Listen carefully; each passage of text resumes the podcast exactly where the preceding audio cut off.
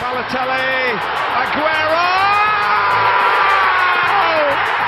Oh, no, no, no, que gol, que golazo. Olha o gol! Olha o gol! Olha o gol! Que que é isso? Olha o gol! Qual é, rapaziada? Muito bom dia, boa tarde, boa noite, boa madrugada, não importa o horário que você nos ouça. Este é o 45 de Acréscimo, podcast sobre futebol que chega à sua terceira edição. E hoje a gente vai falar sobre um tema que é muito recorrente, que sempre se discute no futebol brasileiro, que é a situação dos treinadores no Brasil, as constantes demissões de treinadores no Brasil. É, a gente puxou o gancho da demissão até certo ponto inesperada do Diego Aguirre do São Paulo, que foi anunciada no último final de semana. É, foi engraçado porque você que ouviu o segundo podcast, onde a gente falou sobre o árbitro de vídeo, no final saiu meio que um áudio pós-crédito né, do Fabrício, um dos nossos comentaristas, falando que achava que o Diego Aguirre devia usar mais os meninos da base do São Paulo. Pois é, o Diego Aguirre não vai mais ter condição de usar os meninos da base do São Paulo, porque ele foi demitido do São Paulo. E isso voltou a. trouxe à tona novamente debates sobre técnicos, demissões, tempo de permanência em cargo, qual é o melhor momento para se demitir um treinador e etc, etc. Vamos discutir isso aqui hoje com a mesa meio remendada, né? Alguns dos nossos comentaristas habituais não puderam participar. Emerson Esteves e Vitória Costa não puderam estar presentes hoje, mas se Deus quiser estarão aqui novamente na semana que vem. E o Fabrício, que eu já citei, sumiu. Por enquanto ainda não apareceu, mas se tudo der certo, ele volta ainda no meio desse programa. Então hoje nós teremos um, um comentarista já da casa e outro convidado que é um convidado, mas nem tão convidado assim. Vitor Santos. Vitor lindo, e aí, como é que tá? Tudo bem? Grande Dudu, estamos aí de novo para falar desse da natureza do futebol e hoje mais um tema polêmico, né? A gente falou do VAR, agora vamos falar de, do, da demissão dos técnicos é bom, vamos, rende bastante. Espero que dialogar com mais calma do que o, o episódio passado, né? E é isso. É, e junto com o Vitor, você que está acompanhando aí as nossas redes sociais, principalmente o Instagram, já ficou sabendo que agora temos um editor de áudio, Hector Souza é o nosso editor, né? É, você que vai ser edição top aí do podcast, é ele quem está por trás disso. E hoje o menino Hector está aqui na mesa para debater com a gente sobre o assunto. Hector Lindão, tudo bem? E aí, menino Dudu, e aí, menino Vitor. Estou aqui estreando no 45 de acréscimos, muito feliz. E vamos descer o pau aí nesses técnicos que não sabem ficar em um clube só. Polêmico, polêmico. Vamos começar já com o debate direto, sem mais delongas. Curiosamente, né, a gente lançou o tema lá é, em discussão com o pessoal, todo mundo aprovou, achamos muito interessante falar sobre isso. E curiosamente, é, hoje saiu uma reportagem, uma, uma grande reportagem, né, no Globoesporte.com falando sobre a rotatividade dos técnicos no Brasil. Que é, eles, eles fizeram um levantamento com 21 clubes que participaram da Série A desde 2003, que é quando começou a, o sistema de pontos corridos na primeira divisão no Brasil e aí fizeram todas as trocas de técnicos, todos os números e tudo mais. Eles, eles analisaram mais de 15 mil jogos e tudo mais e chegaram a, conclu a algumas conclusões que eu vou lançar agora. O tempo médio de permanência de um técnico na primeira divisão no Brasil é de seis meses e meio. É, essa é a média que um treinador passa dentro de um clube. É, a maior quantidade de trocas normalmente acontece no mês de dezembro que aí é final de ano, os times já estão se planejando para o ano seguinte, e aí demitem o treinador. Mas depois do mês de dezembro, é, é, essas trocas acontecem mais no mês de agosto, que é justamente no meio do campeonato. Ou seja, os times chegam no meio do ano, veem que talvez algo não está dando certo ali, acham que a culpa é do treinador e trocam. O técnico que está há mais tempo no cargo no Brasil, isso aí já era sabido há muito tempo, é o Mano Menezes no Cruzeiro, que está há dois anos e três meses no cargo. Uma, o time que mais trocou de técnico de 2003 para cá é o Bahia. É isso mesmo? É o Bahia. Bahia Atlético Paranaense com 63 trocas. Depois o Vitória com 60, a Ponte Preta com 57 e o Sport com 55. E os cinco com menos trocas são Chapecoense com 18, mas é bom lembrar que a Chape só entrou na Série A em 2014. Cruzeiro com 27, Corinthians 30, Grêmio 31 e Inter 33. É, eu vou pedir para o Hector começar falando a respeito disso, E aí, trazendo dois pontos. Primeiro, a questão do Aguirre, que é o gancho que a gente está puxando para o episódio. E também, é, se a gente pegar outro extremo, por exemplo, falando de Brasileirão, o Palmeiras, que é o time que hoje está dominando o campeonato, não perde de ninguém, muito bem na tabela, com a liderança bem consolidada. Começou essa arrancada no Brasileirão depois de uma troca de técnica, né? Quando saiu o Roger e entrou o Filipão. E aí eu queria saber o que vocês tinham a dizer a respeito disso. Você falou do Bahia do Atlético Paranaense. O Bahia ainda sai na frente do Atlético Paranaense porque dessas 63 trocas, teve 39 técnicos, o Atlético Paranaense das 63 teve 37 técnicos. Né? E já que estamos falando de São Paulo, da região de São Paulo, né? o técnico que ficou mais tempo no cargo desde 2003 foi Murici Ramalho, né? Naquela, naquele tricampeonato do São Paulo, que ele ficou três anos e cinco meses. Quando o São Paulo começou a cair, mandaram ele embora. E aí a gente chega no São Paulo de hoje com a Aguirre, coitado, saiu, né? Depois de um primeiro turno quase fenomenal, tava lá liderando. O brasileiro começou a cair, começou a ser desconfiado, a torcida já pedia para ele ir embora há um tempo. E aí essa semana foi demitido e entra André Jardine agora que a especulação é que o São Paulo quer colocar ele agora para testar, fazer um teste para ver se próximo ano contrata outro técnico ou tira ele de técnico interino e deixa ele como o técnico oficial do São Paulo no ano 2019. E sobre o Palmeiras, é, não sabe muito bem porque o trabalho de Roger não era 100% ruim. Roger estava vindo bem no, na Copa do Brasil, foi até a final do estadual, melhor campanha da Libertadores, mas no brasileiro deixava a desejar. E os palmeirenses queriam que o Palmeiras esse ano levasse a tríplice coroa, fosse campeão de tudo, e com o elenco que ele tinha dava para lavar. Né? E aí, durante a Copa, não lembro direito se foi antes ou depois, ele foi demitido, entrou o Filipão. Filipão agora tá 100%, 100% não, tá invicto no Brasileiro, mas foi eliminado da Copa do Brasil e da Libertadores, mas os palmeirenses ainda preferem Filipão do que Roger. E o Palmeiras tem essa tradição de ficar trocando o estilo de técnico, né? Tava com o Roger, que é um técnico que chamam de técnico mais estudioso, e, a, e trocou por Filipão, que é aquele técnico medalhão, né? Cara, é muito curioso que, pegando esses dois exemplos, o caso do São Paulo e o caso do Palmeiras, com Roger Machado e o Aguirre. Porque o Palmeiras, é, o Roger, ele vinha é, com aproveitamento de 68%. Quando ele saiu do Palmeiras, ele tinha 8 derrotas e 27 vitórias.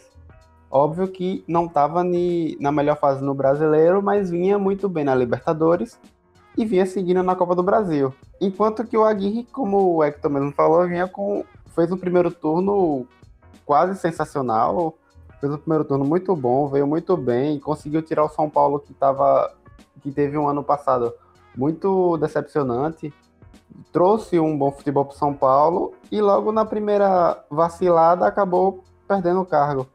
Essa cultura às vezes me incomoda, às vezes não, costuma bastante me incomodar porque eu, eu sempre fui, eu sempre olho para exemplos europeus mesmo, de técnico passando anos, e olho para nossa cultura do futebol brasileiro e fico bastante decepcionado, porque o cara não pode ter um trabalho de uma temporada. Ah, tudo bem, a temporada não foi boa, aí tudo bem. É, na temporada seguinte faz a troca, mas deixa terminar a temporada pelo menos. Sobre a questão do Roger e do Aguirre, eu fui contra na época, quando o Roger foi demitido, eu falei, tá, o Palmeiras tá fazendo besteira. Tu, pode, possa ser, claro, que o Palmeiras é, não tivesse hoje com chance do título é, de mão beijada agora, basicamente o título é do Palmeiras, e possa ser também que ele tenha sido é, tivesse sido eliminado mais cedo no, na Libertadores, nem tivesse chegado na semi da Copa do Brasil. Pode ser sim, mas pelo menos a gente viria o resultado completo de um treinador. Então acho que precisa bastante é, apertar nessa tecla de permanência do treinador, independente do, do aproveitamento dele. Eu discordo um pouco na questão do aproveitamento, porque, por exemplo, a questão de Aguirre realmente o aproveitamento do São Paulo caiu drasticamente, mas eu acho que foi mais por questão dos jogadores, porque os jogadores acabaram caindo em produção, o próprio Nenê, que era a estrela do time, o capitão, e Roger também, é, se levar em consideração que o brasileiro era o que o Palmeiras almejava, também não estava bem. Então acho que eu também sou contra essa cultura da troca de técnico, mas precisa equilibrar também e não dizer, não é nem todo técnico que precisa desse trabalho longo, sabe? Salve, salve galera! Cheguei de última hora, cheguei chegando, cheguei bagunçando a zorra toda. Comigo é assim, tava resolvendo uns certos problemas, mas consegui chegar para esse debate maravilhoso. Bom. Tava, tava comprando cerveja. Talvez. Primeiro carnaval, aposentado. Não vou precisar botar cerveja dentro da latinha do Guaraná. e aí vou poder tomar tranquilo na cervejinha. Eu tenho uma opinião muito específica quanto à equipe do Palmeiras e essa troca de Roger pro Felipão. Tá mais do que claro que deu muito certo. Mas a minha opinião, no caso específico do Roger, é, para mim não é à toa. O Roger ele fez um bom trabalho no Grêmio, ele saiu, veio um técnico experiente, só fez corrigir o, o sistema e a equipe deu certo. Depois, ele foi pro Galo, no Galo ele teve um bom trabalho, foi, foi a melhor campanha da fase de grupos da Libertadores, na época que ele era treinador do Galo, e aconteceu o que aconteceu no, no Grêmio. Teve uma hora que o trabalho também deu aquela desandada. É, o que eu acho que também acabou acontecendo no Palmeiras é que Roger é um tipo de treinador que ele precisa necessariamente de tempo. Mas não é tempo assim, a Roger precisa de seis meses. Eu enxergo o Roger como um treinador que ele precisa de um ano ali no clube, no mínimo, para estabelecer o ritmo que ele deseja. É um treinador muito tático, um treinador muito estudioso, gosta muito de números, gosta muito de que a equipe dele tenha variedades para saber se portar no jogo. E isso é muito perfil europeu. Mas na Europa, você vê até o, o, Manchester City de Pep Guardiola não encaixou na primeira temporada. Precisou de uma segunda temporada para aí sim ser campeão absoluto. E agora na terceira confirmar que realmente é um time pronto. Eu acho que precisa disso aqui no, no, no, Brasil e principalmente nos times que Roger treina. Mas é muito difícil que ele consiga isso, porque o que sustenta aqui são títulos. E ele não conseguiu vencer. E sem vencer, você não vai para lugar nenhum.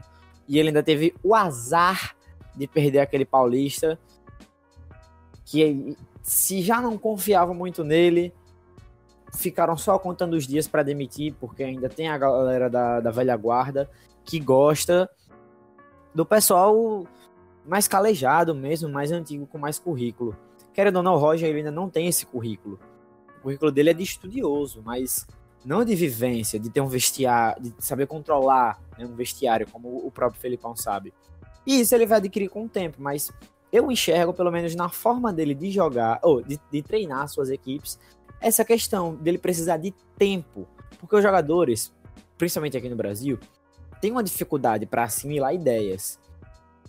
E você querer impor um esquema de jogo tão complexo em tão pouco tempo é difícil, mesmo que com o melhor elenco do Brasil, como foi o caso do Palmeiras. Eu enxergo que, no caso do Roger, ou ele muda o jeito dele de fazer as coisas, ou quem sabe ele encontra uma oportunidade para começar do zero mesmo em algum time. Você falou do caso Roger, que ele precisa começar em outro time, e o Gerson Guzmão rodou por um monte de time da Série A e ele acabou indo parar no, no Operário Ferroviário do interior do Paraná. Ele tá dois anos lá e já conseguiu quatro títulos, sabe? Ele conseguiu, por ser um time menor, ele conseguiu estruturar um trabalho, ele conseguiu, ele veio da base, começou na base, conseguiu estruturar um trabalho lá. Eu acho que no Palmeiras quem iria conseguir fazer isso era Alberto Valentim, mas a diretoria não quis confiar o suficiente nele. Eu acho que Alberto conseguiria fazer esse trabalho com o elenco que o Palmeiras tinha, tanto que nos clubes onde ele passou ele fez um bom trabalho e a diretoria não confiou nele. Eu também tinha essa sensação com o Valentim. Eu gosto muito do estilo do Valentim de pensar futebol e ele consegue se adaptar. Ele chegou no Botafogo, ele viu que ele não iria conseguir esse estilo de marcação alta, como ele gosta, como ele tentou implantar no Palmeiras até. E ele mudou o jeito dele de enxergar as coisas. Chegou no Vasco, ele mudou, ele sabe aproveitar os espaços. Eu gosto muito do Valentim e também esperava que ele ia ter esse espaço no Palmeiras para poder trabalhar. Infelizmente, aqui no Brasil é muito difícil você ver o que está acontecendo com o Renato, que está há tanto tempo. Enfim, humano. É muito difícil a gente conseguir enxergar isso.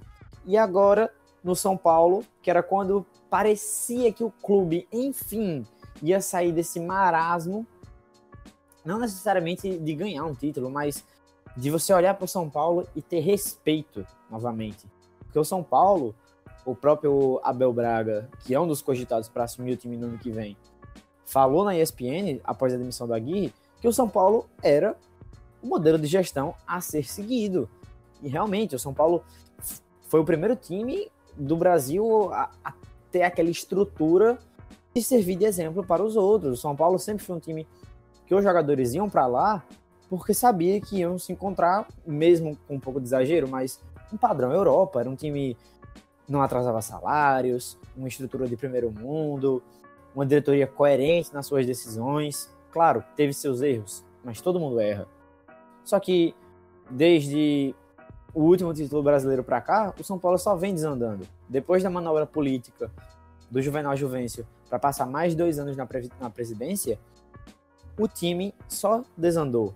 Ganhou a Sul-Americana em 2012, ok, mas até a final não foi aquela coisa de você se encher de orgulho, só jogou o primeiro tempo. Então, o São Paulo ele foi caindo, né? caindo de respeito, foi ali se aproximando da zona, sendo salvo pelo Murici. Aí teve o, o ano de 2014 que, aspas, disputou o título, mas no final das contas o Cruzeiro foi o campeão com 10 pontos de vantagem. Então, é um time que parecia que só tinha a piorar.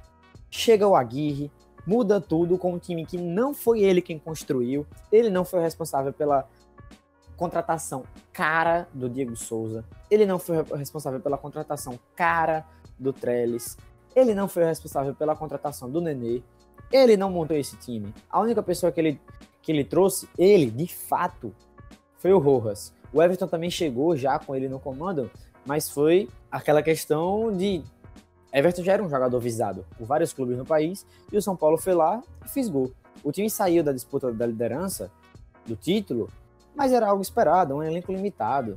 E também o estilo de jogo que a Aguirre impôs era para em prol desse time limitado, do time jogar ali dentro das suas das suas possibilidades e rendeu até onde deu. Você tem um elenco com tantos jogadores experientes como Nenê, Diego Souza e tem um padrão de jogo tão simples, acaba gerando previsibilidade.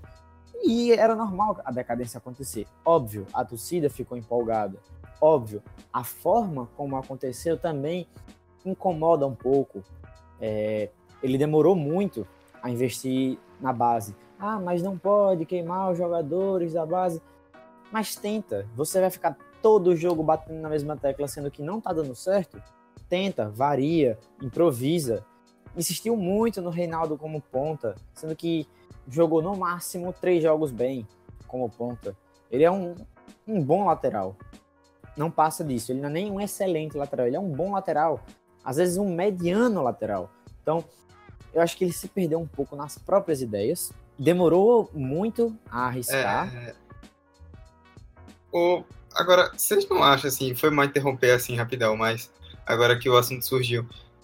Eu não sei se é, impressão minha, assim, se eu posso estar sendo um pouco maldoso, mas vocês não acham? Eu vi muita gente debatendo sobre isso, que ele acabou meio que pagando o preço pelo primeiro turno, porque, assim, até certo ponto, até certo ponto não, ninguém esperava o primeiro turno que o São Paulo fez. Nem o próprio São Paulo esperava assumir a liderança e conquistar os pontos da forma que ia conquistando. E, aí, e isso naturalmente acaba criando uma certa expectativa em todo mundo que está acompanhando o time, principalmente na torcida, o que é natural. Quando seu time termina o primeiro turno em primeiro e jogando bem, automaticamente você quer que o desempenho se mantenha. E aí ele acabou acabou se criando meio que uma expectativa no elenco que talvez não não fosse condizente com o que o time pode oferecer. E aí com a queda, é claro, perdeu ponto para Paraná, perdeu ponto para América Mineiro, perdeu ponto para ba... não para Bahia não, ganhou, mas ganhou suado, eu lembro. É, perdeu alguns pontos que não podia perder, perdeu. Mas o time bateu claramente num teto. Ficou claro no meio do campeonato que o time tinha um teto. E eu acho que o fato dele ter feito o primeiro turno tão bom fez com que se esperasse um segundo turno minimamente parecido e como acabou não acontecendo, acabou a culpa meio que recaiu no treinador, como é algo recorrente aqui no Brasil. Eu enxergo, particularmente, que o São Paulo era um time para estar onde ele está agora, fora da zona direta da Libertadores. Era um time para estar ali em sétimo, sexto e esse quinto lugar que ele está agora ainda é muito pro elenco que tem. Perdeu o Militão, que era o dono ali daquela lateral direita. Veio o Bruno Pérez, que me perdoe, mas é um péssimo jogador. Não marca, não cruza, não corre, não faz nada. Bruno Pérez Nossa, joga pelo. Falou, você falou, me perdoa, achei que você ia soltar o xingamento que ia acabar com a vida do cara agora. Não, ele é um ele é, ele é um bananão. Ele é um ele bananão. É um ele é um bananão. Mas é, ele é um péssimo jogador. Ele, ele vive ainda do, do histórico dele na, na Europa. Ele não, não conseguiu suprir o que Militão fazia. E eu enxergo que o Rodrigo Caio poderia fazer essa função. Mas a torcida do São Paulo já tá por aqui. É, é compreensível que a culpa tenha caído em cima de, de, de Aguirre, porque a torcida do São Paulo simplesmente não aguenta mais. Não aguenta mais ver diretor fazendo. gastando 6 milhões no Trellis. Ver diretor gastando 10 milhões em Diego Souza. Ok, Diego Souza é um jogador regular, é o mais regular do time, sempre entrega o seu golzinho, mas ainda é pouco para um jogador de 10 milhões. É muito pouco. A frustração para a lesão do Everton foi enorme. O Rojas foi uma ótima surpresa, mas também caiu. Esse time ia cair. E se você for olhar o início do primeiro turno do São Paulo, era um primeiro turno deprimente, um, um primeiro turno para o que todo mundo esperava. O São Paulo vai ser esse time aí que vai oscilar, que vai lutar para conseguir empatar com o Bahia, como fez fora de casa, gol do Shailon no último minuto. Vai ser um time que vai ficar abaixo de quem tá lá em cima. Na época, o Galo estava disputando a liderança e por muito pouco não venceu lá no Morumbi. Então, o São Paulo cumpria com o que todo mundo esperava. A questão é, o Flamengo não manteve o ritmo e o São Paulo soube, soube aproveitar. Teve aquela sequência dificílima e de 12 pontos, o time fez 9 e só não fez ali 10 ou 12 por preciosismo. Poderia ter matado o jogo contra o Grêmio em Porto Alegre. As chances do São Paulo ter saído dali com 12 pontos, daquela sequência de quatro jogos, era enorme. O São Paulo realmente chegou no seu teto. Mas aí entrou a questão do treinador. A imagem do Sidão já estava desgastada há muito tempo. Muito tempo. Não era de hoje. Sidão fez boas partidas no ano passado, mas ele já não era confiável no ano passado, quando o treinador ainda era o Dorival. Então, eu acho que faltou pro Aguirre enxergar que mesmo ele tendo feito uma boa campanha, ele não teria tanto respaldo assim. É, ele foi muito bem em certas decisões, por exemplo, ele investiu muito no, no Lisieiro, ele investiu muito no Luan, que foram jogadores que deram certo ali naquele setor do meio campo. Mas ficou a sensação, pelo menos para mim, de que ele poderia ter arriscado mais. Quando ele decidiu botar o Elinho, o garoto foi iluminado e fez um golaço contra o Flamengo. Tem ótimos jogadores nessa, nessa tem ótimos jogadores nessa base do São Paulo de agora. Os guris foram campeões de tudo. Então, para uma torcida que viu esse, essa base do São Paulo golear o Corinthians, por muito pouco não ser campeão da, da Copa São Paulo esse ano em cima do Flamengo, porque jogou melhor a final, então, para uma torcida que viu essa base, desde que os, que os caras são novos, ganhando título atrás de título, título atrás de título, você vê que o elenco tá limitado. Tem aqueles caras ali, a torcida vai querer arranjar alguém para culpar. Então, se o cara, que é o treinador, não tá investindo numa possível esperança da torcida, vai recair sobre ele. E é óbvio, quando você entrega, quando você bota o, o, patamar lá em cima, o que vão esperar de você é lá em cima, mesmo que a sua realidade não seja essa. Se você já tá lá em cima, você tem que fazer por onde para continuar lá. Então, os erros para mim dele foi insistir no Sidão, já não dava mais há muito tempo, ele demorou a dar a sequência pro Jean, passou a dar agora. que é um goleiro mais promissor, até por ser mais jovem e cometer menos falhas, claro, ainda é inseguro, mas o cara é novo, o cara precisa desse respaldo, precisa dessa, dessa sequência. Ele, de, ele demorou a, a, a, investir mais no Carneiro. E quando ele botou o Carneiro, que o Carneiro começou a jogar bem, ele, por alguma razão, tirava o cara em todos os jogos. Então, ele foi tomando decisões contestáveis, mas nada que justifique 100% a sua demissão. Por exemplo, a atitude do Nenê, um jogador experiente, que não é ídolo do clube, fazer birra porque tá no banco. Da Alessandro é banco do Internacional no Campeonato Brasileiro. E você não viu o, o cara reclamar em um jogo sequer. Ele simplesmente aceitou, reconheceu que não estava entregando o que as outras pessoas da equipe estavam entregando. A parceria não era, não era tanta, não era um grupo fechado, não era o melhor ambiente que esses caras já trabalharam, então por que não coube a eles respeitar as decisões do treinador? A minha sensação que eu estava era, bom, a Gui vai ficar aí até o final do ano, o que o São Paulo conseguir, conseguiu, pré-libertadores, libertadores, nada, a gente não sabe o que vai acontecer, se bem que eu acho muito difícil esse time ficar fora da pré-libertadores, e quando acabasse o contrato dele no final do ano, ele iria seguir a vida dele. O que eu já acharia um pouco errado. Porque se ele, com muito pouco, apresentou algo, o Aguirre montou nesse time poderia elevar o sarrafo. Ele teve um aproveitamento de 56% sem ter o estadual para inflar esse número. Outros treinadores aí possuem, um, possuíram um aproveitamento melhor, mas tiveram o estadual a favor dele. Faltou o feeling da diretoria de enxergar que outras pessoas já cometeram esse erro. Então, o Raí, o Lugano e o Ricardo Rocha, que eram os caras que todo mundo pensava, bom, a gente não sabe o que eles vão entregar, mas parece ser uma ideia nova do São Paulo, de querer colocar o São Paulo lá em cima mais uma vez. Muito boa a postura do Raí de sempre dar entrevistas. Mas aí, quando você demitiu o Aguirre, faltando poucas rodadas para o fim do campeonato, porque o time desandou, você se iguala a nomes como Pinotti e etc., que já passaram pelo São Paulo e decepcionaram. Você simplesmente se iguala. E aí a gente lembra, quem é o presidente do São Paulo? Leco, que também é contestado. Mas nunca está recaindo sobre o Leco essas últimas críticas. Por quê? Porque ele está trazendo ídolos para o clube e está se blindando de tudo. É uma jogada muito esperta dele, mas que está só degradando a imagem do São Paulo. Quando o Aguirre é demitido, é o atestado. O São Paulo não mudou. O São Paulo não mudou. E se conseguir ganhar do Grêmio e manter uma sequência até o final do campeonato, vai estar tá muito no lucro. Muito no lucro. Porque o São Paulo simplesmente se perdeu. Se perdeu. A partir do momento que o time começou a perder pontos em jogos fáceis, como o Dudu falou, o time se perdeu tanto na diretoria, quanto dentro do elenco, quanto na comissão técnica. É, mas Ixi. partindo dessa questão do. Perdão, Dudu.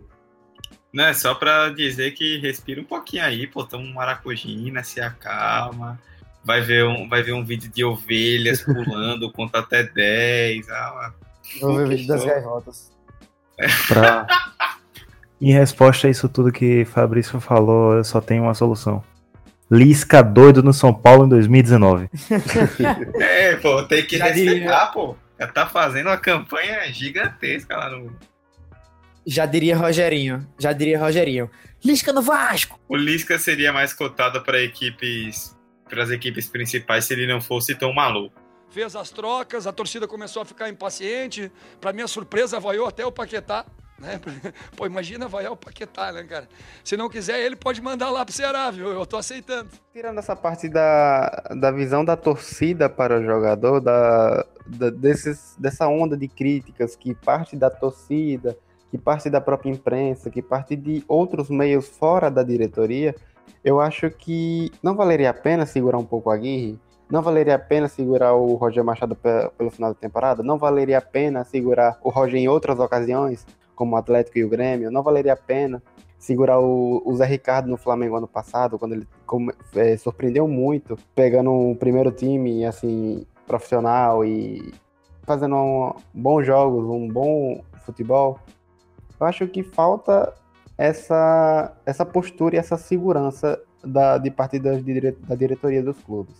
Que quando você assina um acordo com o técnico, a gente tá. A, a cultura do esporte brasileiro tá perdendo a legitimidade de cada contrato. Está perdendo a segurança de cada contrato. O técnico assina, mas ele tem a certeza lá dentro, está começando a ter a certeza de que a qualquer momento, ah, se eu tomar um gol aqui, ou tomar um gol ali naquele jogo, ou eu perder aquele clássico, eu tô com o meu emprego ameaçado. Cara, é, isso para mim é, é, insuportável. Eu realmente não, não consigo engolir isso, independente de boa ou má fa é, boa fase ou má fase.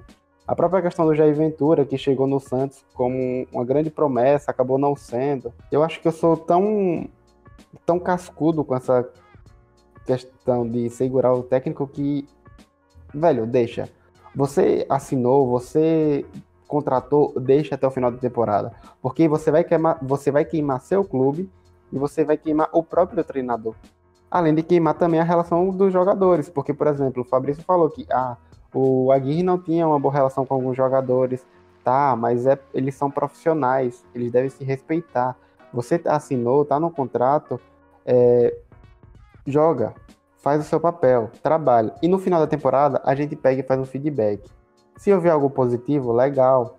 Aí vamos estudar para ver se dá para fazer algo no ano que vem. Vamos estudar para ver se, ah, você errou nisso, dá para consertar? Se não deu para consertar, a gente tem outra possibilidade, outro treinador ali que talvez ele consiga.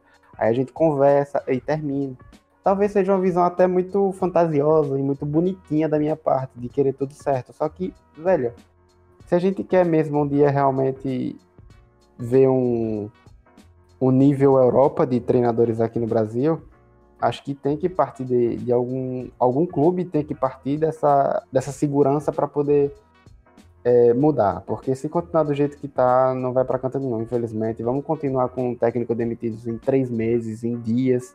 Vamos continuar com o técnico chegando agora faltando cinco rodadas, como é o caso é, de muitos. É, o Carpegiani foi, da, foi demitido no Vitória, aí vai que o Vitória consegue escapar, não sei o que. É, enfim, é muito difícil você criar, até fazer uma avaliação do técnico. Você está perdendo de avaliar muitos profissionais bons. É, tem essa chuva agora de, do, de novos técnicos que está chegando agora. O Zé Ricardo, Alberto Valentim, Aldair Helma, o próprio Thiago Larque no Atlético Mineiro. Eu acho um absurdo a demissão dele. É, você desgasta esses caras que eles passam tempão estudando, eles passam tempão é, nessa nova escola dos técnicos que está tá saindo agora. E os caras acabam se queimando por conta de clubes que quer o título independente do que seja. Enfim, é, é um absurdo para mim. E só completando aí a, a fala do Vitor, ele foi perfeito quando ele fala que desgasta a imagem dos caras. E é realmente isso, porque quando caras como o Largue são demitidos, que estão ali inseridos nessa nova safra de treinadores, só reforça o discurso de dirigente, de cartola, de conselheiro, com aquele pensamento retrógrado de que só presta Vanderlei Luxemburgo, Felipão, porque só ter uma demissão, o nome desses caras é levantado. Você tira toda a credibilidade do cara. Até um dia desses, Adilson Batista, não, agora o Adilson Batista, ele tá pronto mais uma vez, ele tá estudado. Só foi o elenco do América começar a cair de produção, voltar pra zona e já voltar a me fazer uma raiva infeliz, porque, porra, de novo a América vai ser o Angorra subiu e desceu. Quando desceu em, em 2016, fez o planejamento para subir em 2017 e ficar em 2018. Teve um planejamento. Teve um planejamento. Ok, eles não contavam com a saída do treinador deles para o Bahia. Compreensível, compreensível, mas souberam repor logo e agora o time já tá mal. O que, é que a gente faz? A gente se iguala a todo mundo e demite o cara. Realmente só desgasta, dá munição para quem pensa que a nova safra não vai prestar, é, a palavra é essa, desgasta os caras, eles perdem a moral dentro do mercado. Fica até aquela coisa, a, a sensação de que só vai funcionar quando for mais do mesmo. O Galo tira o largue e bota o Levi Coupe. Pra mim é, é frustrante. Vamos mudar o podcast para 45 de pistolagem, que tá todo mundo muito louco hoje aqui. Mas é, Vitor e Fabrício puxaram um gancho muito interessante, que inclusive estava na pauta agora para a gente comentar que é a respeito dos treinadores jovens. Porque, assim, pelo menos é a impressão que eu tenho. Depois do, do que aconteceu em 2014, do 7 a 1 na semifinal da Copa, é, aquele vexame foi patrocinado pelo Filipão, né? Obviamente ele não é o único culpado, mas é um dos principais culpados por, pelo que aconteceu. E então criou-se uma um debate muito grande e aí uma expectativa de que jovens treinadores pudessem ganhar espaço no futebol brasileiro, porque é, aquela derrota com o Filipão como treinador meio que passava uma mensagem de que já não era hora mais dos medalhões tomarem o espaço, e sim que os treinadores mais jovens podiam aparecer. Só que depois de quatro anos, né, de lá para cá, o que a gente está vendo agora é um movimento contrário. Você vê, por exemplo, como você, o Fabrício citou, um Atlético que demite Thiago Largue para contratar o Lever Coupe. O Santos que demite Jair Ventura para contratar o Cuca. O Palmeiras, que a gente citou, demitiu o Roger para contratar o Filipão. O Roger foi um dos principais nomes que surgiu daquela nova safra e acabou sendo demitido pela terceira vez. Mais recentemente, o Maurício Barbieri no Flamengo foi demitido e trouxeram Dorival Júnior. Não sei se é meio que uma desilusão, vou pedir para vocês comentarem, mas assim, o que é que acontece com esses treinadores jovens, né, que receberam tanto espaço, tanto respaldo, digamos assim, da, dos times, da própria mídia como um todo, e não conseguem se firmar. E aí abre espaço para que os treinadores medalhões, digamos assim, possam voltar com tudo no mercado. Eu acho que essa coisa do técnico jovem tendo espaço foi sempre uma ilusão. Nunca o técnico jovem nunca teve esse espaço garantido aqui. Tanto que se a gente olhar os técnicos que estão há mais tempo nos cargos, os únicos que não foram demitidos nesse campeonato brasileiro foi no Grêmio o Renato Gaúcho, que está lá quase dois anos, que é um medalhão. O Mano Menezes, que está no Cruzeiro há mais de dois anos, também é um medalhão. E aí vem internacional com o Odaí Helman, que eu vou ser sincero, eu não conheço, nunca ouvi falar nele. Mas eu acho que o caso do Internacional é um caso à parte, porque Internacional no passado estava na B e subiu e surpreendeu. Foi a surpresa do Campeonato Brasileiro. Isso mesmo, Internacional, um time enorme sendo a surpresa do Campeonato Brasileiro. E até os próprios clubes que sempre brigam por para não cair, brigam lá na zona de rebaixamento, nunca deram espaço também por muito tempo para esses técnicos jovens. Sempre estão com os mesmos técnicos lá lutando e sai do Vitória e vai pro América e vai pra Chapecoense. Tanto que tem o caso Claudinei Oliveira, que não é um técnico jovem, mas também não é um medalhão, não ganhou nada. E vai conseguir esse ano provavelmente rebaixar três clubes, porque ele começou o Campeonato Brasileiro com o Esporte, que tá brigando para não cair. Foi pro Paraná, deixou o Paraná 14 pontos, o bichinho tá lá morto já. Agora que morreu, vai começar a ganhar no campeonato, pelo que parece. E agora tá na Chapecoense, que pela primeira vez, depois que chegou na Série A, vai cair pra Série B.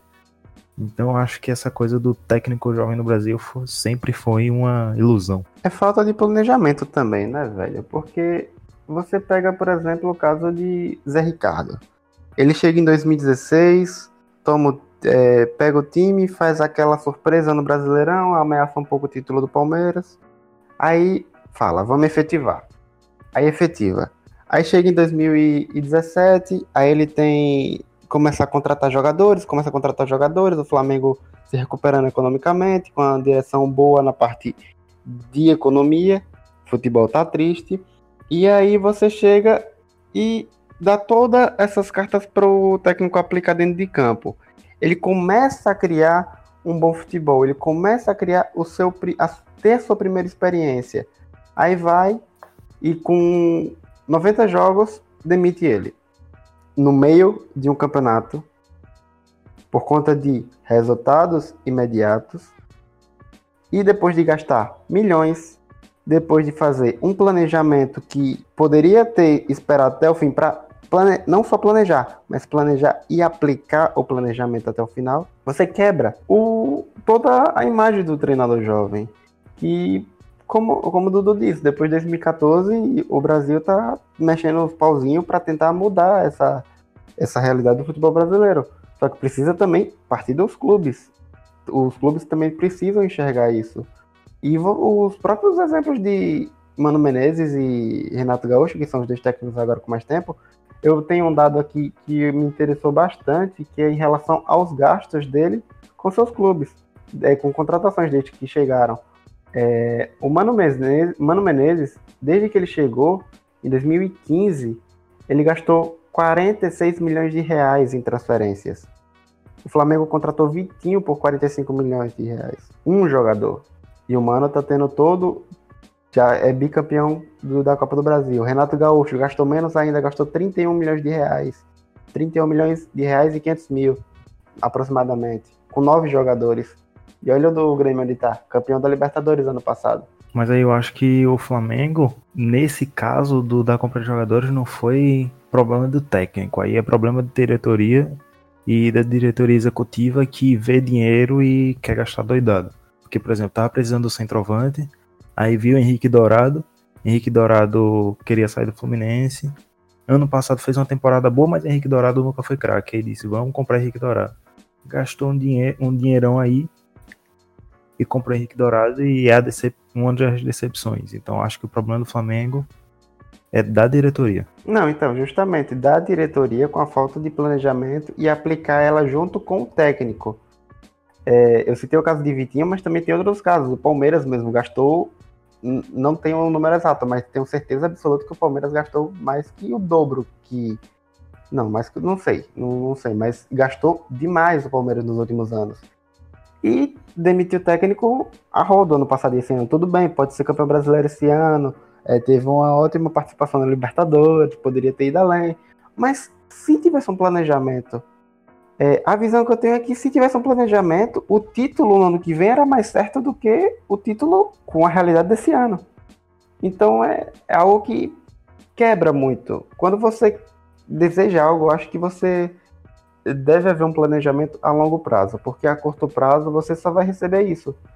Você vai receber treinador que não vai dar aquilo que você mais quer, que é título imediato. E quando dá, pode até dar, mas acaba depois decepcionando, e aí você demite ele, aí não tem esse planejamento, enfim, tudo questão do planejamento. Bom, a respeito dessa questão dos treinadores jovens, né? É, eu acho que, como o Vitor falou, falta um pouco de planejamento também, porque a impressão que dá é que aqui no futebol brasileiro não existe exatamente uma coisa de, como disse o Hector, de ah, vamos dar terreno para o treinador jovem é, parece que muitas vezes ele, na maioria dos casos, na verdade, eles acabam surgindo de situações inusitadas. Por exemplo, o Zé Ricardo chegou no Flamengo depois de da, que o Murici acabou saindo. O Murici era o treinador do, do Flamengo em 2016. Inclusive, teve aqui em Aracaju e perdeu de 1 a 0 por confiança. Eterno esse jogo aqui no Batistão. E o Murici acabou saindo por problemas de saúde, o Ricardo entrou, começou a ganhar, foi mantido. É, se você pegar, por exemplo, Jair Ventura no Botafogo, o Ricardo Gomes acabou saindo, entrou o Jair, começou a ganhar com um time extremamente limitado, foi mantido. E no caso do Barbieri também foi a mesma coisa, começou com Carpegiani, agora em 2018, o Flamengo começou o ano com Carpegiani, o Carpegiani foi demitido no começo, e o Barbieri entrou e foi naquela, né? O Flamengo procurava um técnico enquanto o Barbieri estava lá. Começou a ganhar, começou a ganhar, começou a ganhar, foi mantido. Quando teve uma sequência ruim que ele não conseguiu fazer o elenco render mais, foi, é, foi dispensado do clube. É, mesma situação também com o Thiago Largue que não fez uma campanha espetacular no Atlético para ser mantido, mas estava fazendo uma campanha razoável dentro do G6 e ele apareceu com a demissão do Oswaldo de Oliveira. É raro aparecer, por exemplo, um Fernando Diniz no Atlético Paranaense, que não deu certo, tudo bem, mas que está em um clube lá embaixo e faz um bom trabalho e começa a ser reconhecido. Normalmente esses treinadores mais jovens aparecem dessas situações de demissão, né? E aí falta planejamento, você não tem tanto respaldo, porque você deixa o cara lá depois que ele ganha mas quando ele começa a perder, quem é que vai bater no peito e bancar e dizer esse é meu técnico? Porque o cara é jovem. Você ter, por exemplo, um Abel Braga perdendo três jogos seguidos é uma coisa. Você ter um Maurício Barbieri perdendo três jogos seguidos, a repercussão é totalmente diferente. A pressão é muito maior. Eu não sei se vocês têm mais algo a falar sobre treinadores jovens. Alguém tem alguma coisa aí? É, uma coisa rapidão. Na verdade, é mais uma provocação. Partindo de treinadores jovens, mas como cargo de treinador jovem, vem na minha mente agora Rogério Ceni. O que será de Rogério Ceni né, na temporada que vem, no próximo ano, Fortaleza subindo? Eu acho que é mais uma provocação, porque eu ainda não parei para refletir, mas acho que é, dá muito o que se pensar, porque uma ótima temporada no Fortaleza, é um treinador jovem, mas é um medalhão, mas ao mesmo tempo é um, um medalhão que eu falo é aquele treinador que veio, já, já foi jogador e tal, mas é um treinador também que estuda bastante. Então, eu tenho uma ótima. Eu acho que o Rogério tem um ótimo futuro, mas tem que tomar cuidado em meio a esse, a esse campo minado né, dos clubes e suas demissões de treinadores. Eu discordo um pouco de Vitor na questão que Rogério Senna é medalhão. Ele não é medalhão, ele é ídolo. E o erro dele foi esse. Ele já começou como sua carreira de treinador num clube onde era ídolo. Então a diretoria tem que ficar cheia de dedo em cima dele e tudo mais, porque se faz alguma coisa com o Rogério Senna, oh meu Deus, é o Rogério Senna. Então a melhor decisão que ele fez foi ir pro Fortaleza, começar da Série B e fez uma ótima campanha. Ele ajeitou o time Fortaleza. Que campanha incrível! Mais um nordestino na Série A. E próximo ano, o Rogério Senna, a diretoria já tá começando com o Rogério Senna para ele ficar no Fortaleza. E pode anotar aí previsões 45 de acréscimo. Se o Rogério Senna continuar no Fortaleza, o Fortaleza vai brigar pela vaga na Sul-Americana, não vai brigar contra o rebaixamento, não. E quem sabe Fortaleza campeão sul-americano 2020. Ô, Salve louco, esse áudio aí. Salve ô, louco! Rapaz, a minha opinião sobre o Rogério Senna, eu tava conversando com um amigo meu lá de Fortaleza. Na verdade, eu e Dudu, a gente tava conversando. Ele trabalha no, no jornal de lá. E o, o plano da diretoria do, do Fortaleza é pro Rogério Senna ficar. Mas ele também já tem as, as exigências dele além dele montar esse time, como ele montou desse ano, ele também quer ter a certeza de que ele vai poder ter recursos para montar um time que realmente possa brigar não só contra o rebaixamento, mas por uma vaga na Sul-Americana, como é que você está falando, e quem sabe beliscar ali a surpresa do Brasileirão. E é muito louvável que ele tenha esse posicionamento firme, porque no São Paulo ele não teve tanto respaldo, né? Ele era o ídolo, mas que ficou marcado pela época, uma das épocas, né? Acho que as épocas que mais ficam na cabeça das pessoas, pelo menos que acompanham o São Paulo diariamente, é a época de Rogério Ceni e de Osório. O São Paulo vendeu muita gente, o time ficou desfigurado. Então, não foi tanta culpa assim. O Hector falou, ah, ele já começou no time que ele é ídolo. Realmente, não é a melhor decisão, você vê. O, o Lampa, ele come, tá começando agora no Derby County. Ele é ídolo do Chelsea. A torcida do Chelsea quer ele lá um dia, mas não agora. Ele está adquirindo currículo, experiência, calejamento. Mesma coisa o Gerra, é treinador do Rangers. Ele é ídolo do Liverpool. Pode chegar lá um dia, pode, mas não agora. O Rogério também deveria ter começado de baixo. Não começou, infelizmente. Mas agora ele já provou o valor dele. Ele já provou que ele tem bons ideias de futebol. E dentro da diretoria, como é da Fortaleza, que eu diria que a, a diretoria do Fortaleza é um mix da diretoria do Flamengo com a diretoria do Palmeiras, uma diretoria, uma diretoria que ela sabe muito bem de gestão, como também sabe muito bem de futebol. Ok, o Palmeiras é um time muito organizado nas duas coisas, mas tem os seus tropeços, né? E o Flamengo é um time exemplo de gestão, com Eduardo, bandeira de Melo, mas no futebol é aquele time do cheirinho, é o time do quase, é o time banana, como diz o Mauro César. Então, o Fortaleza tem a sorte de ter um presidente muito capacitado para dar condições do Rogério trabalhar dentro de uma Série A. Eu torço muito por ele e acho que ele só tem a crescer. Acho que ele só tem a crescer aqui dentro do Brasil e alçar voos muito maiores. É que eu acho que eu quase interrompi o Fabrício, sorte que ele acabou. É, essa questão, vocês falando do Rogério, eu acho que teve uma questão assim que acabou influenciando um pouco na avaliação também, é que não é só o fato dele ser o ídolo do clube, é que ele assumiu pouco tempo depois de se aposentar. Então, a torcida como um todo ainda tinha uma memória muito forte do Rogério sendo jogador. E essa memória do Rogério Ceni jogador acabou entrando é, na avaliação dele como treinador. E aí, não só no São Paulo, por exemplo, ele fez um trabalho que não foi tão bom no São Paulo, e aí tem N motivos para isso, a gente pode discutir isso em outro momento. E depois disso, ele foi parar no Fortaleza, ele fez uma excelente campanha na Série B. Mas quando ele foi apresentado no Fortaleza no começo do ano, foi uma galera no Castelão para apresentação, a torcida fez a maior festa. E assim, o Rogério não tinha feito um trabalho ainda que você pudesse olhar e dizer ele vai chegar e vai fazer sucesso. Essa campanha do Fortaleza foi até certo ponto bem surpreendente.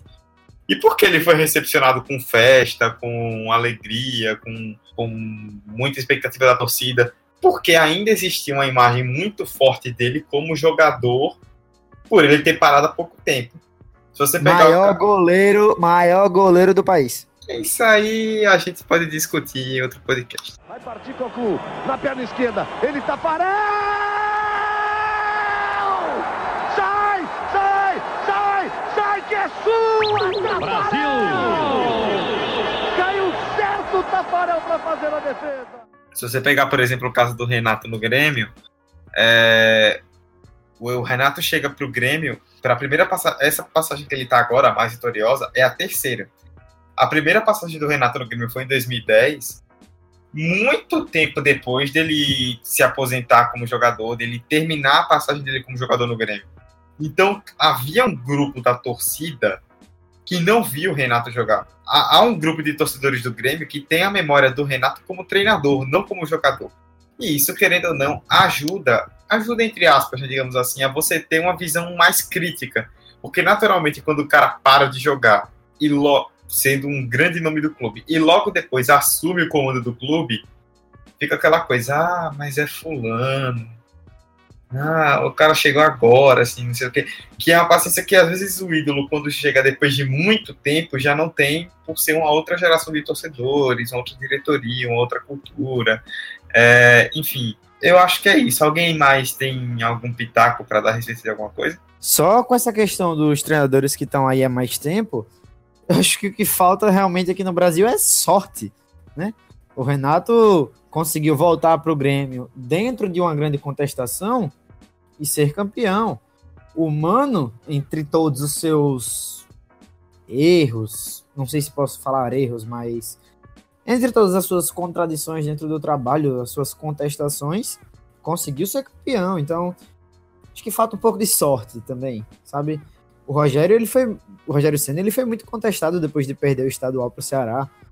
Já saía notícia de que a, a torcida queria a cabeça dele, mas é como eu disse, o, o presidente do, do, do Fortaleza, ele entende muito tanto de gestão quanto de futebol. Então, ele até fez piada da questão da, da torcida querer a demissão do, do Rogério já naquela época. Deu o espaço. A gente precisa de modernidade na cabeça das pessoas que comandam o futebol brasileiro para dar essa sequência. Ok, não foi. Por exemplo, no São Paulo, ok, o Aguirre não foi campeão esse ano, decepcionou. Fica, monta a equipe ano que vem. Vai que ele tira o São Paulo da fila do Paulista vai querer dar uma primeira Copa do Brasil ao São Paulo. Você não sabe qual seria o cenário desse cara com ele montando a equipe do zero, com ele tendo meses para treinar. Ah, mas o Aguirre teve semanas livres. Ok, semanas. Mas ele não teve uma pré-temporada, ele não moldou essa equipe do jeito dele. Isso também, né? O caso do Aguirre também tem a ver ali com aquela possível perda do elenco, enfim. A minha ideia central é: precisa de tempo. Tite teve tempo no Corinthians, e conseguiu fazer o que fez. Ele fez, ele Tite era o treinador do Corinthians naquele vexame pro Tolima. No outro ano foi campeão. Falta tempo, falta paciência para lapidar o trabalho, construir. A partir do momento que os jogadores aqui no Brasil perceberem que quem manda realmente é o treinador e não a cara feia deles na entrevista, quem sabe essa cultura de demissão de técnicos não dê pelo menos uma baixada. Mas aí também, só para completar, eu acho que ninguém se ajuda nessa história, né? Acho que o que a gente pode falar a respeito, meio que sintetizar a respeito dessa questão de demissões é que ninguém se ajuda muito, né? É, a gente, isso aí é um argumento um pouco batido, eu sei, mas é, tanto jogador, ou tantas vezes a gente fala que o técnico precisa de tempo, aí às vezes o técnico recebe uma proposta de um clube maior no meio do campeonato e troca. Quantas vezes a gente já não viu acontecendo isso? O nosso gloriosíssimo Gordiola, Guto Ferreira, fez isso umas 520 mil vezes nos últimos anos. Pô. Tava um time e de repente trocava. Ninguém se ajuda, o planejamento é inexistente e acaba resultando nessa bola de neve que a gente está aqui discutindo a respeito, de, a respeito de demissão de treinadores e tudo mais. Bom, então é isso. Depois de uma longa discussão, mais uma vez, o 45 de acréscimo não terá 45 minutos, será bem mais. O grande objetivo dessa mesa é fazer um podcast de 45 minutos. Daqui para a centésima edição a gente consegue. Mas pelo menos o debate foi muito bom, foi muito construtivo. A gente falou sobre vários aspectos a respeito de demissões de treinadores.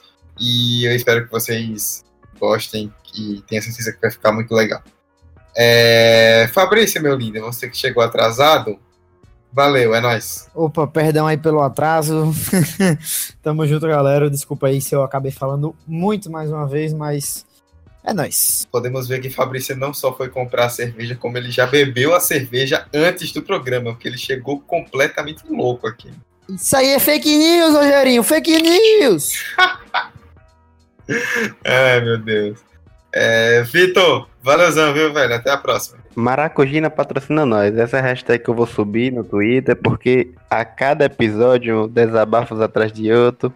É, peço perdão se eu me exaltei, é, mas foi um papo muito legal e que é muito satisfatório estar aqui mais uma vez com, conversando com vocês, debatendo futebol, futebol, futebol. Valeu, até mais, Dudu. E menino Hector, que nos ajudou hoje aí, é, colaborando para deixar a mesa um pouco mais recheada.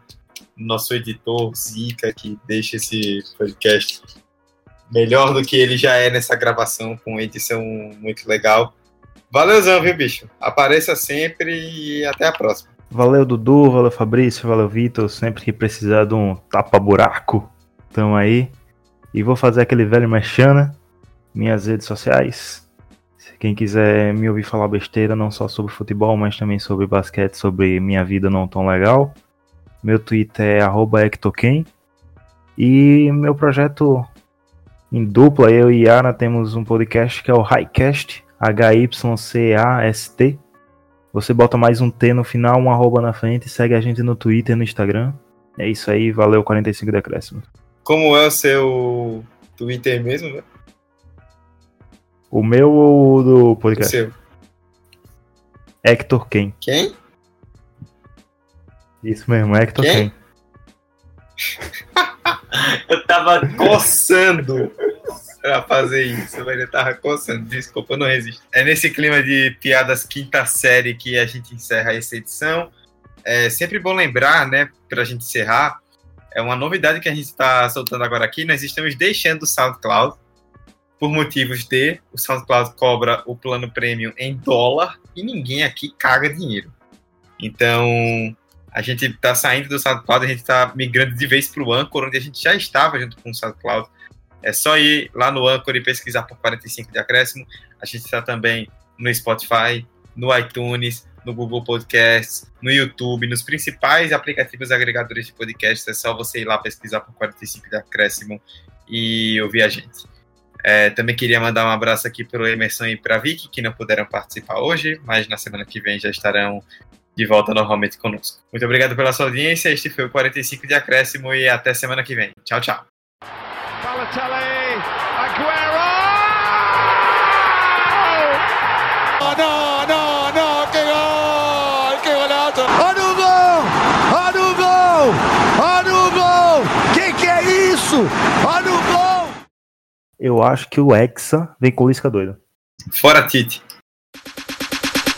Brasil já conheceu o treinador do Vozão. É do time mais querido e quem falou foi o Galvão. Todos falam que ele é louco, mas ele vai te ensinar a respeitar o Vozão e na história vai ficar.